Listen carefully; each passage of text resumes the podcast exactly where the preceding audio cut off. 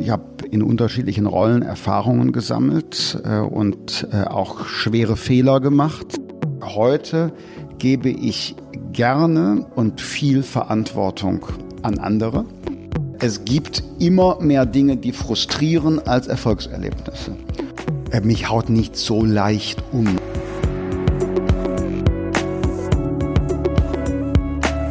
Herzlich willkommen zum Chefgespräch Erfolgreich Alpha, dem Podcast der Wirtschaftswoche.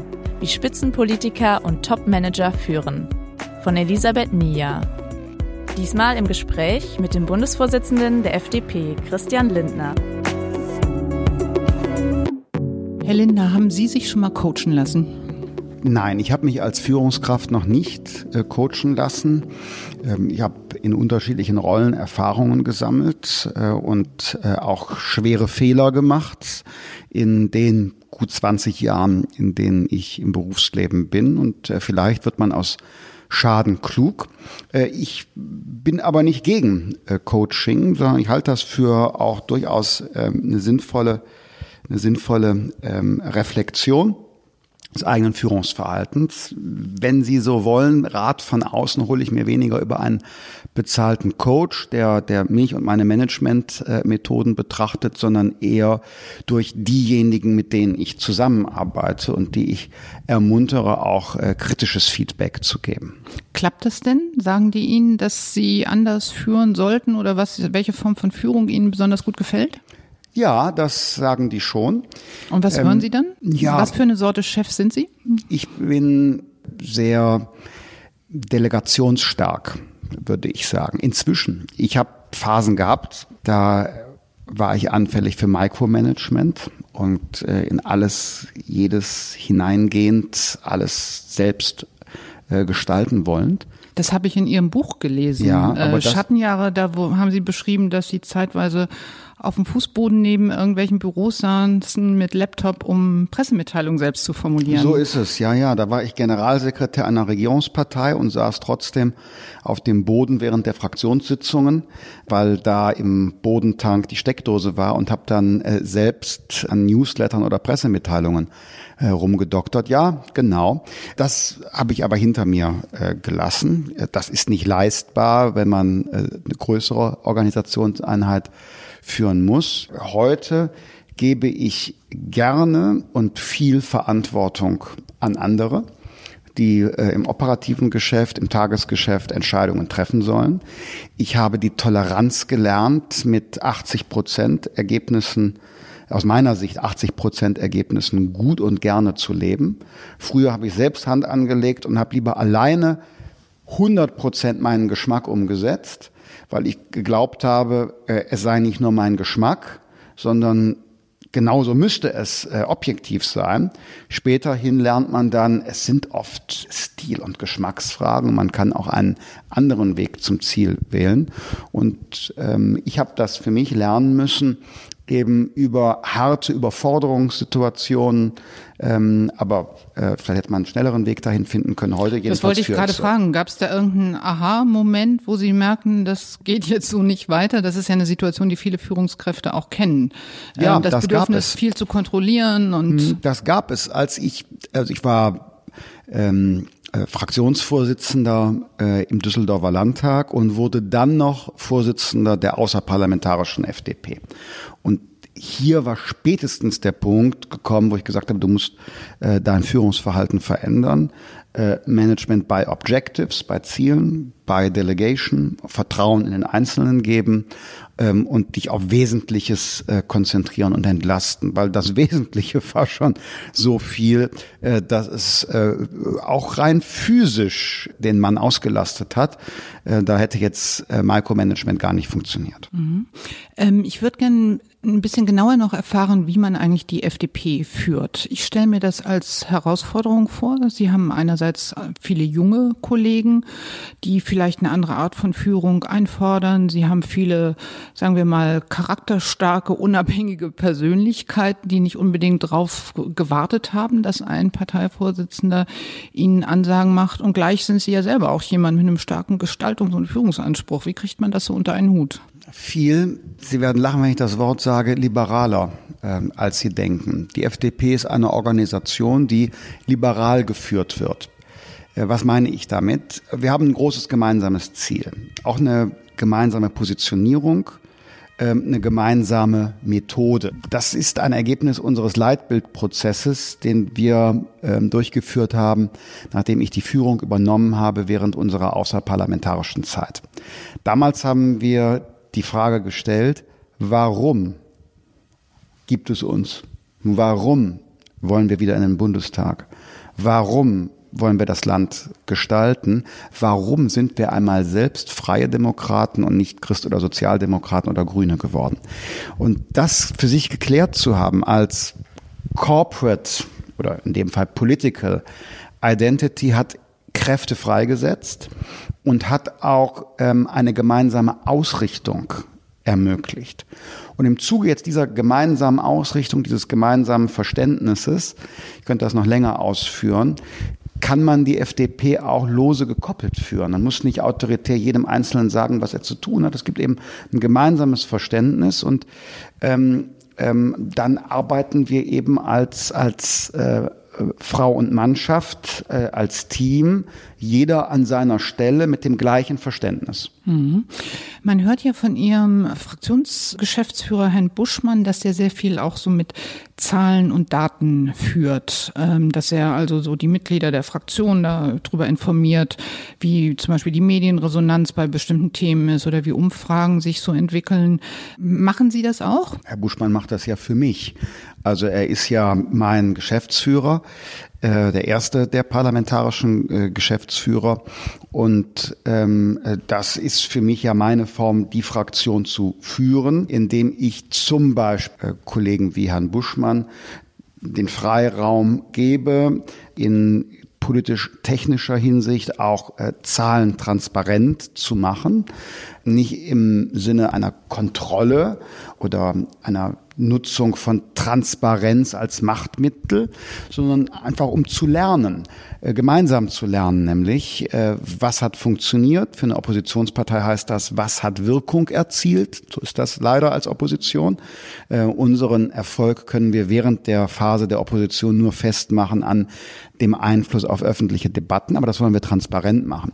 Wenn der einst die FDP in eine Regierungsfunktion eintreten wird, dann würde ich das gern an äh, Kennzahlen festmachen, die eine Verankerung nicht in der medialen Wirklichkeit, sondern in der realen Wirklichkeit haben. Also welchen Einfluss hat, Einfluss hat eine FDP zum Beispiel auf wirtschaftliches Wachstum, den Erfolg von Bildungsanstrengungen und so weiter mehr. Meinen Sie, das kann man so messen? Also die, äh, das Wirtschaftswachstum wäre dann eine Folge von einer FDP-Wirtschaftspolitik? Nein, also jetzt im ganz großen volkswirtschaftlichen Maßstab nicht, aber äh, ich glaube, dass man schon Indikatoren nennen kann, ähm, an denen man gemessen werden. Äh, also zum Beispiel so auf Landesebene Zahl von Straftaten, wenn man eine Justiz- oder Polizeireform gemacht hat oder solche Dinge. Das geht eher in die Richtung. Nur bei all dem, wo es externe Effekte und Trends gibt, ist natürlich der individuelle Ergebnisbeitrag von Politik schwierig im Output zu messen. Äh, eher möglich ist es zum Beispiel im Input. Also ich nenne ein Beispiel aus der Landespolitik, weil Sie das angesprochen haben.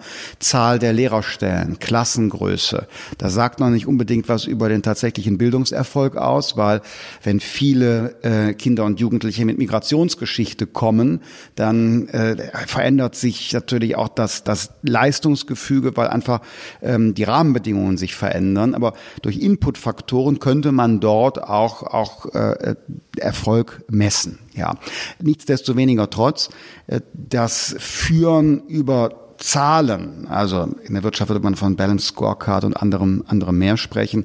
Das ist nicht der Kern jetzt der Art und Weise, wie äh, jetzt unsere Fraktion im Bundestag geführt wird. Der Kern ist das gemeinsame Verständnis, warum gibt's uns. Die Mission ist, wir wollen äh, Menschen, die selbstbestimmt leben, die Hürden reduzieren, um ihr Leben selbst in die Hand zu nehmen. Wir wollen sie schützen vor fremden Machtzugriff, egal ob das Bürokratismus oder wirtschaftliche Riesen sind oder Shitstorm-Kultur. Das ist die Mission. Und äh, jeder, der sich Teil dieser Mission fühlt, äh, als Teil dieser Mission fühlt, setzt das in seinem Feld um. Die anderen Führungsmethoden kommen ergänzend dazu. Mhm. Sie sind ja äh, eine Partei, die starke Digitalkompetenz äh, für sich reklamiert und äh, zu dem ganzen Thema gehört auch agiles Arbeiten, agiles äh, Führen. Inwieweit ist es eigentlich was, was eine Partei oder eine Fraktion praktizieren kann? Das kann sie. Also äh, schnell Prioritäten zu äh, verschieben, zu anderer Ressourcenallokation zu kommen. Natürlich äh, kann das eine Fraktion. Wir haben das auch schon mehrfach in dieser Legislaturperiode gemacht. Wir machen das im Grunde in jeder Sitzungswoche. Wenn Sie von Digitalisierung sprechen, dann will ich einen anderen Aspekt noch stärker gewichten, nämlich die Art und Weise, wie wir kollaborativ arbeiten als Fraktion. Äh, bei uns ähm, gibt es keine stark autoritäre Führung von oben nach unten, sondern mir ist es ein besonderes Anliegen, dass jedes einzelne Mitglied unserer Fraktion, also Abgeordnete, als auch die Beschäftigten der Fraktion, die Experten- und Mitarbeiterebene, die nicht selbst politisch legitimiert sind durch Wahl, sondern die wir angestellt haben als Fraktion, dass die sich einbringen können in unseren Arbeits- und Erkenntnisprozess. Und das bilden wir digital ab. Äh, Klingt wir jetzt arbeiten sehr basisdemokratisch. Ich hätte sie absolut. mir eigentlich doch eher als Top-Down-Typ vorgestellt. Nein, ganz im Gegenteil. Äh, gerade wenn man liberale Grundüberzeugungen ernst nimmt, bedeutet das ja, man äh, glaubt an das Individuum. Also wollen wir natürlich die Individuen in unserer Fraktion auch stärken, ernst nehmen, einbeziehen. Und äh, wir machen das als Digitalisierungspartei mit einer kollaborativen Plattform, einem Intranet, wo alle unsere Parlamentsinitiativen gemeinsam erarbeitet äh, werden online. Das ist ein Lerneffekt äh, gewesen. Auch da sind wir anders als alle anderen Fraktionen im Bundestag, die herkömmlicher arbeiten. Ähm, es hat aber große Vorteile. Das kollaborative Arbeiten, das den Einzelnen stärkt, macht ihn mitverantwortlich für das Gesamtergebnis und hebt Wissen, das sonst nicht abgefragt werden würde. Es gibt ja den alten Satz, ähm, wenn Siemens wüsste, was Siemens weiß, mhm ähm, gerne auch abgewandelt, wenn Bild wüsste, was Bild weiß oder die Vivo wüsste, was die Vivo auch in Redaktionen weiß. Geben, ja. Genau, dann könnte man und so weiter. Und äh, wir versuchen, das, was die FDP-Fraktion weiß, tatsächlich auch zu wissen äh, durch jetzt in diesem Fall eine bestimmte Organisationskultur und die technische Abstimmung, Abstützung durch das Intranet. Da sind wir jetzt, äh, das wäre der Wissenstransfer von unten nach oben oder aus der Breite, sagen wir mhm. mal, ähm, der Partei. Ähm, wie ist es denn so mit den Altvorderen und so mit Vorbildern? Also einmal bei Ihnen persönlich, ähm, können Sie, gibt es ein Vorbild beim Thema Führung? Ich weiß, dass vieles so aus der Zeit von Hans-Dietrich Genscher oder Graf Lambsdorff sich nicht so ohne weiteres auf die Gegenwart so übertragen lässt, aber natürlich gibt es ja Typen, die einen prägen oder beeindrucken. Gibt es da einen, bei dem Sie sich doch irgendwie was abgeschaut haben? Also nicht nur beim Politikverständnis, sondern auch bei der Art, wie Sie die Partei führen? Vielleicht bei dem Vorsitzenden, bei dem ich zuerst einmal äh, Generalsekretär geworden bin. Das war der damalige nordrhein-westfälische Landesvorsitzende und ähm, damalige Innovationsminister in Nordrhein-Westfalen, Herr Pinkwart, heute übrigens wieder Wirtschaftsminister in Nordrhein-Westfalen. Der hat mich 2004 ähm, mit äh, 25 zum Generalsekretär der Landespartei gemacht und äh, er war sozusagen vielleicht auch mit der einzige Vorgesetzte, den ich in meinem Leben hatte. Ich war sonst immer selbstständig oder Selbstführungskraft. Er und Guido Westerwelle und Philipp Rösler dann später, das waren als Vorsitzende und ich ihre Generalsekretär, ihr Generalsekretär quasi Vorgesetzte. Und ähm, Pinkwart hat mich schon geprägt, eben in diesem Verständnis, anderen möglichst viel eigenständigen Gestaltungsspielraum äh, zu lassen. Der hat mich machen lassen. Übrigens Guido Westerwelle später genauso. Äh, zutrauen und äh, dann auch äh, eine gewisse Rückenstärkung, wenn etwas nicht gelungen ist, denn das gehört ja auch dazu. Wer Verantwortung delegiert, der darf den Entscheider, wenn er anders oder vielleicht sogar falsch entschieden hat, danach nicht an den Pranger stellen. Muss sagen, okay, du hattest das Recht, eigenverantwortlich zu entscheiden. Du hast so oder so und vielleicht nicht ideal oder gar ganz falsch entschieden. Trotzdem wirst du jetzt nicht äh, geteert und gefedert. Und das habe ich damals so erlebt und mit zunehmendem Alter und Erfahrung gelingt es mir, das genauso zu machen. Also Sie sind Parteichef, obwohl Sie selber wenig, wenig Chefs jemals hatten. Ähm, was ist denn da Ihre Theorie, wie man das überhaupt lernt? Ist es eher eine Persönlichkeitsfrage, ob man ein guter Chef ist? Oder kann man das auch aus der Froschperspektive lernen? Oder muss man da wirklich so von einem kleinen Team auf ein größeres Team sich weiterentwickeln? Was ist Ihr Eindruck, wie es am besten funktioniert ja, für diejenigen, die es unbedingt machen wollen? Ich glaube, dass es sehr viel zu tun hat mit Erfahrung und mit der Offenheit, auch eigene Defizite zu erkennen und an ihnen zu arbeiten.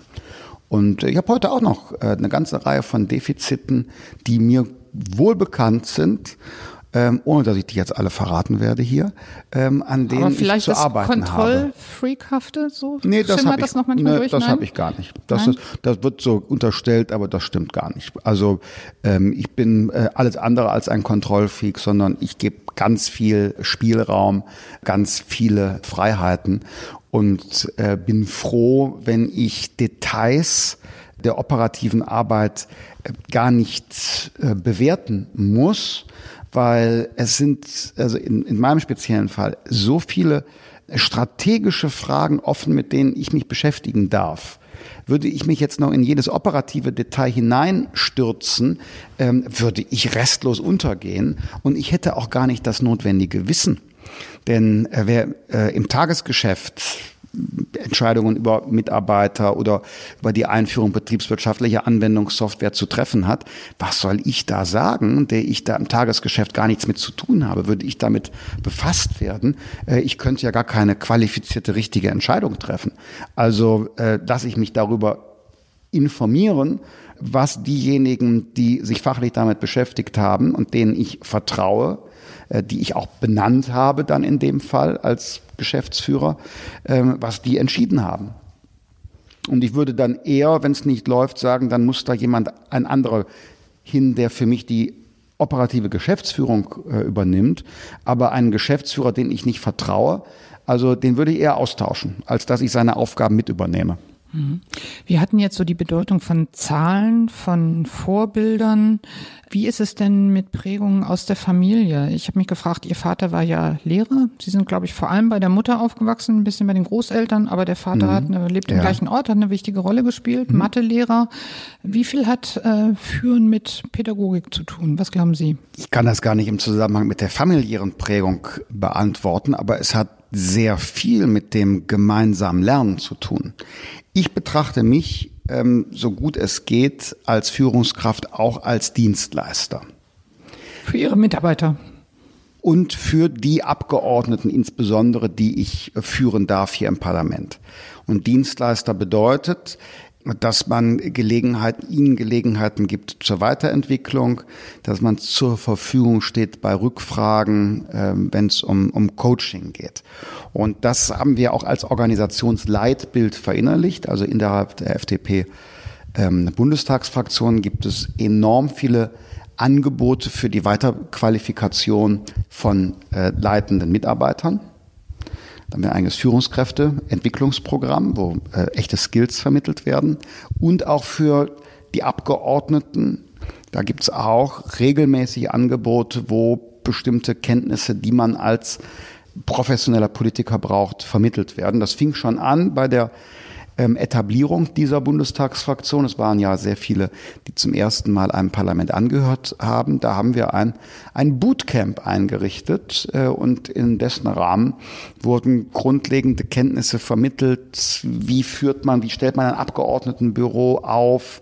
Wie ist der Umgang äh, mit Medien? Wie macht man sich selbst einen Arbeitsplan für die ähm, parlamentarische Arbeit, die fachpolitische mhm. Arbeit? Aber wenn Sie persönlich auch Dienstleister Dienstleister sind, heißt das, Sie sind nicht nur Fraktionsvorsitzender, sondern auch Fraktionscoach sozusagen. Sie geben Feedback so? Im Rahmen dessen, was ähm, mir zeitlich möglich ist, ja, sehe ich das als eine Aufgabe. Ich treffe die Mitglieder meiner Fraktion ähm, äh, regelmäßig zu Bilaterals, also äh, Vier-Augen-Gesprächen, um einfach zu hören, wo drückt der Schuh, wie ist die Lage, wie nimmst du das auf und auch vielleicht einen kleinen Hinweis zu geben, ähm, wie, wie ich bestimmte Dinge sehe, was ich raten würde. Und das machen unsere parlamentarischen Geschäftsführer eben auch. So verstehen wir uns generell als, als äh, Führungskräfte.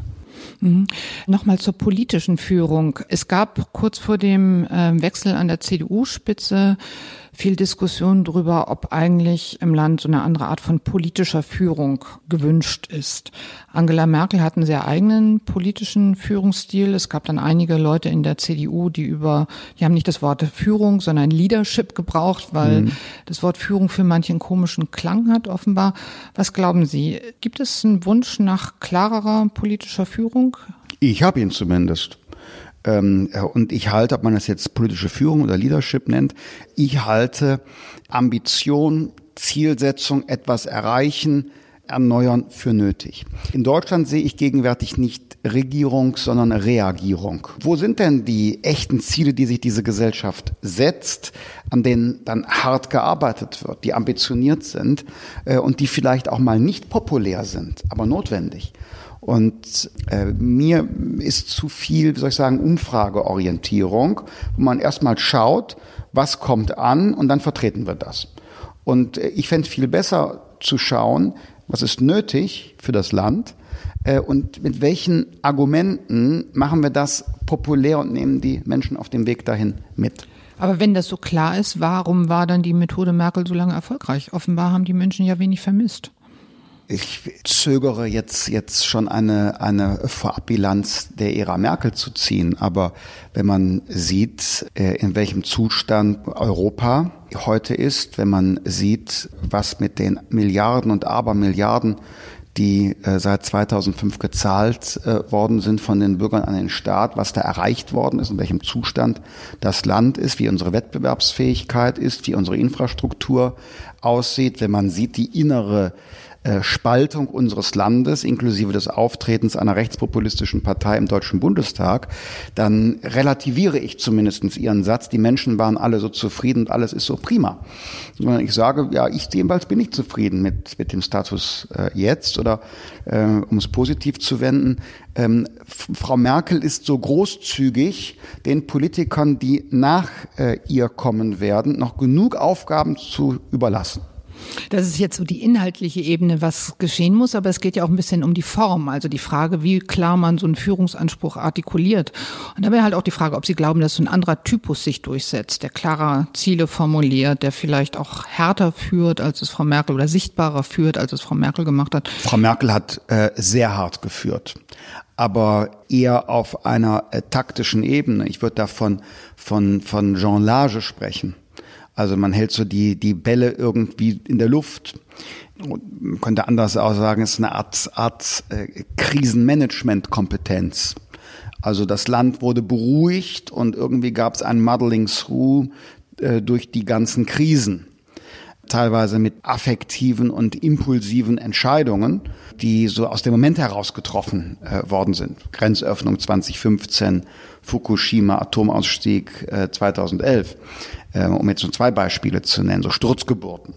Ob ein anderer Führungstypus sich durchsetzt, man wird sehen. Ähm, ich halte jedenfalls eins für nötig, dass äh, dieses Land wieder eine Richtung hat und äh, darüber debattiert. Das muss ja nicht ein Individuum sein, dem alle nachlaufen. Da bin ich sowieso skeptisch. Was charismatische Führerschaft und Einzelpersönlichkeiten angeht, bin ich generell ein bisschen skeptisch, sondern ich glaube eher an, an sag mal, äh, ähm, äh, viele starke Individuen, die sich in einem Team zusammenfinden, die dann ähm, etwas erreichen, weil der Einzelne ist immer fehlbar. Und äh, deshalb ja so alles auf einen charismatischen Führer zu konzentrieren, ähm, das ähm, äh, scheint mir nicht das richtige Konzept Trotzdem zu sein. Trotzdem waren Sie zum Beispiel ganz klar gegen eine Doppelspitze bei der FDP. Das äh, flackerte ja mal auf als Thema auf einem der letzten Parteitage, ich. bin da überhaupt gar nicht gegen. Nein, nee? ich bin überhaupt gar nicht gegen. Ich habe als Pointe gesagt, gerne eine Doppelspitze äh, Aber nicht mit nach Ihnen. mir. Aber das war nur eine, eine Pointe. In unserer Gesellschaft wird leider Humor manchmal sehr falsch verstanden. Deshalb kann man sich nur vor Ironie hüten. Okay. Äh, trotzdem bin ich immer wieder anfällig für Humor. Und deshalb, deshalb, also noch nicht, bin noch nicht ganz, ganz professionell. Nein, Doppelspitze kein, kein Problem. Kann man, wenn das gewünscht ist, alles machen. Und dann halten wir in diesem Moment fest, das ist ja eine überraschende Pointe, äh, Lindner offen für eine Doppelspitze in der Wenn meine Partei FDP. das will, klar, gerne. Sie merken, ich robbe mich noch so an ein letztes Führungsthema ja. ran. Da geht es um Frauen in Führungspositionen. Äh, da ist ja bei der FDP noch ein bisschen Luft nach oben. Ich wollte Sie mal fragen, es gibt ja unterschiedliche Gründe, warum Leute sagen, dass Frauen führen sollten. Manche sagen, das führt zu besseren Ergebnissen, wenn man gemischte Teams hat. Das ist sehr umstritten gleichzeitig, weil es auch das Phänomen gibt, dass äh, Unternehmen, die viele Frauen in Führungspositionen haben, auch generell ein bisschen moderner aufgestellt sind und vielleicht auch deswegen äh, gute Ergebnisse haben. Äh, man also da eher eine Korrelation hat, als wirklich äh, das eine der Grund für das andere ist. Es gibt auch Leute, die sagen, wir leben in einer Demokratie und einfach unterschiedliche Gruppen der Bevölkerung müssen dann in Parteien auch prominent vertreten sein, genauso wie in der Bevölkerung. Wie ist das bei Ihnen? Also die FDP hat gesagt, sie hat sich vorgenommen, mehr Frauen in Führung zu haben. Sie haben es selbst auch immer wieder gesagt. Aber was ist eigentlich genau der Grund dafür? Es ist 2019. Also, das ist, ist der, der Grund dafür. Und ich persönlich bin der Meinung, dass das ähm, äh, Diversity, also äh, ein breiteres Gesichtsfeld und eine auch pluralistischere, vielfältigere Debatte ähm, auch zusätzliche Erkenntnis bringt und deshalb für eine Organisation zumal eine äh, Partei von Vorteil ist. Ähm, außerdem haben wir viele äh, starke Frauen. Ich bin deshalb ähm, ja, seit ich Vorsitzender bin, äh, sehr bemüht, in äh, dem Führungskreis der FDP auch äh, Frauen unterzubringen. In der Führung ist äh, der Anteil der Frauen höher als in der Mitgliedschaft inzwischen. Im Parlament entspricht der Anteil der Frauen etwa dem in der Mitgliedschaft. Also so schlecht sind wir da überhaupt gar nicht. Und bei den Wählern muss man sagen, entgegen anderslautender Gerüchte, FDP und Grüne hatten bei der letzten Bundestagswahl in etwa gleich viele weibliche Wähler. Ähm, und insofern, also so schlecht sind wir da in nicht. In absoluten Zahlen, nicht beim Anteil der Wählerschaft ist das, glaube ich, ne? Ja, bei den Prozentpunkten und bei den Stimmen. Genau, etwa gleich viele weibliche Wähler, Grüne und äh, FDP.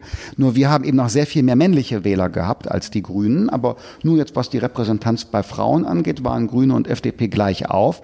Trotzdem spricht niemand über das Männerproblem der Grünen. Mhm. Ähm, und Sie haben ja nun ganz unterschiedliche Frauen in Führungspositionen erlebt, gerade in den anderen Parteien. Sie hatten zu tun mit Frau Merkel, ein bisschen mit Annegret Kramp-Karrenbauer. Sehr viel mit Hannelore Kraft in Nordrhein-Westfalen als Ministerpräsidentin, der ich fünf äh, Jahre als äh, Fraktionschef in der Opposition gegenübertreten durfte. Genau. Und gibt es da einen gemeinsamen Nenner, dass Sie sagen würden, Frauen in der Politik führen so oder nicht anders? Nein, den gemeinsamen Nenner sehe ich nicht. Hannelore Kraft habe ich als sehr autoritär und sehr empfindsam erlebt, die Kritik als Majestätsbeleidigung aufgefasst hat, selbst wenn sie von der Opposition kommt, deren Verfassungsauftrag das ist. Während zum Beispiel Frau Merkel sehr duldsam äh, ist, humorvoll und äh, eher nicht autoritär, äh, Stichwort eine Richtung vorgeben, sondern sie ist eher taktisch, also auf Ausgleich bedacht, dass irgendwie ein Konsens rauskommt, auch wenn er teuer ist und das Problem nicht löst.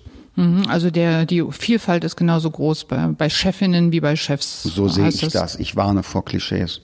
Und Ihre Partei beschäftigt sich ja im Moment äh, sehr stark damit, wie kriegt man mehr Frauen in verschiedene Gremien rein. Da gibt es ja auch ganz unterschiedliche Ansätze zu sagen, man braucht immer eine kritische Masse, äh, man braucht eine andere Form von Mentoring. Was glauben Sie, ist da so das wichtigste Instrument?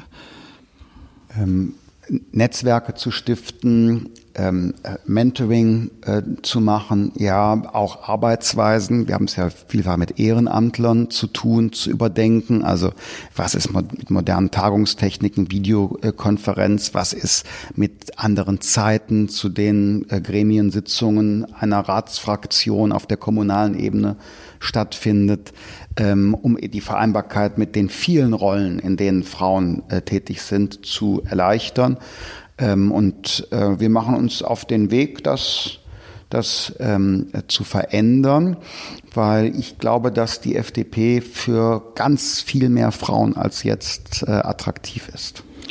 Okay, ähm, Schlussfrage. Sie haben zu Anfang gesagt, Sie haben keinen Coach, aber Sie haben ja so eine Art äh, Beichtvater, haben Sie mal erzählt, Hermann Otto Solms. Ist das vielleicht Ihre Form des Coachings, dass Sie da einen, für diejenigen, die ihn nicht kennen, einen äh, Fraktionskollegen, langjährigen Parlamentarier dann stattdessen um Rat fragen? Ist das das Coaching aller Lindner? Ja, wenn Sie so wollen, das ist natürlich äh, ein Coaching aller Lindner. Ähm, Beichtvater äh, war zu der Zeit, als ich in der schwierigen Rolle als Generalsekretär seinerzeit war. Gibt es jetzt ähm, weniger zu beichten? Es ist weniger zu beichten, ja. Aber wir tauschen uns da sehr aus. Ähm, Herr Solms gehört ganz äh, gewiss, mein äh, Abgeordneter äh, seit 1980, einer der dienstältesten Abgeordneten des Parlaments, sehr viel Lebenserfahrung auch über, über eben Jahrzehnte in Spitzenfunktionen äh, zu der Zeit, als die FDP Regierungsverantwortung hatte. Das ist sicherlich einer von denen, ähm, von dem halben Dutzend äh, sehr engen Vertrauten, die ich um Rat frage und die auch kritisches Feedback äh, geben, das ja notwendig ist, um sich weiterzuentwickeln. Also kritisches Feedback und Ratschläge ähm, aus der Öffentlichkeit äh, haben ja einen anderen Charakter, mehr Schlag als Rat, als das, was man im persönlichen Gespräch unter vier Augen austauscht. Und wenn Sie Ihrerseits jungen Kollegen was raten sollten, ähm, die gerne Chef werden wollen, was wären die wichtigsten To-Dos? Äh, Lernbereitschaft und Frustrationsbereitschaft. Sie sagen von sich ja immer, Sie wären langmütig. Was meinen Sie damit? Äh, mich haut nicht so leicht um. Also ich glaube, dass ich sehr stressresistent bin und dass ich ähm, über die Charaktereigenschaft mit, mit äh, Misserfolg und Frust umgehen zu können, ähm, ganz gut, also das hat mich sehr, das hat mir geholfen. Denn äh, egal, ob du Führungskraft oder auch nicht Führungskraft, ähm, egal ob du äh, in der Privatwirtschaft, in der Politik, im öffentlichen Bereich, im Journalismus, wo immer du tätig bist, äh, es gibt immer mehr Dinge, die frustrieren als Erfolgserlebnisse. Und äh, der Umgang mit Widerstand und Frust und Scheitern und Rückschlag, der entscheidet darüber, ob man seine Ziele erreicht. Herzlichen Dank für das Gespräch. Danke Ihnen, Frau Nier. Das war Chefgespräch Erfolgreich Alpha, wie Spitzenpolitiker und Topmanager führen von Elisabeth Nia. Diesmal im Gespräch mit dem Bundesvorsitzenden der FDP, Christian Lindner. Unser Podcast wird produziert von Anna Höhnscheid, Ellen Kreuer, Lutz Knappmann und Michael Schumacher. Neue Folgen erscheinen immer freitags um 15 Uhr. Wie Sie unseren Podcast abonnieren können, Dazu finden Sie alle Informationen unter vivo.de slash podcast. Herzlichen Dank fürs Zuhören. Bis nächste Woche.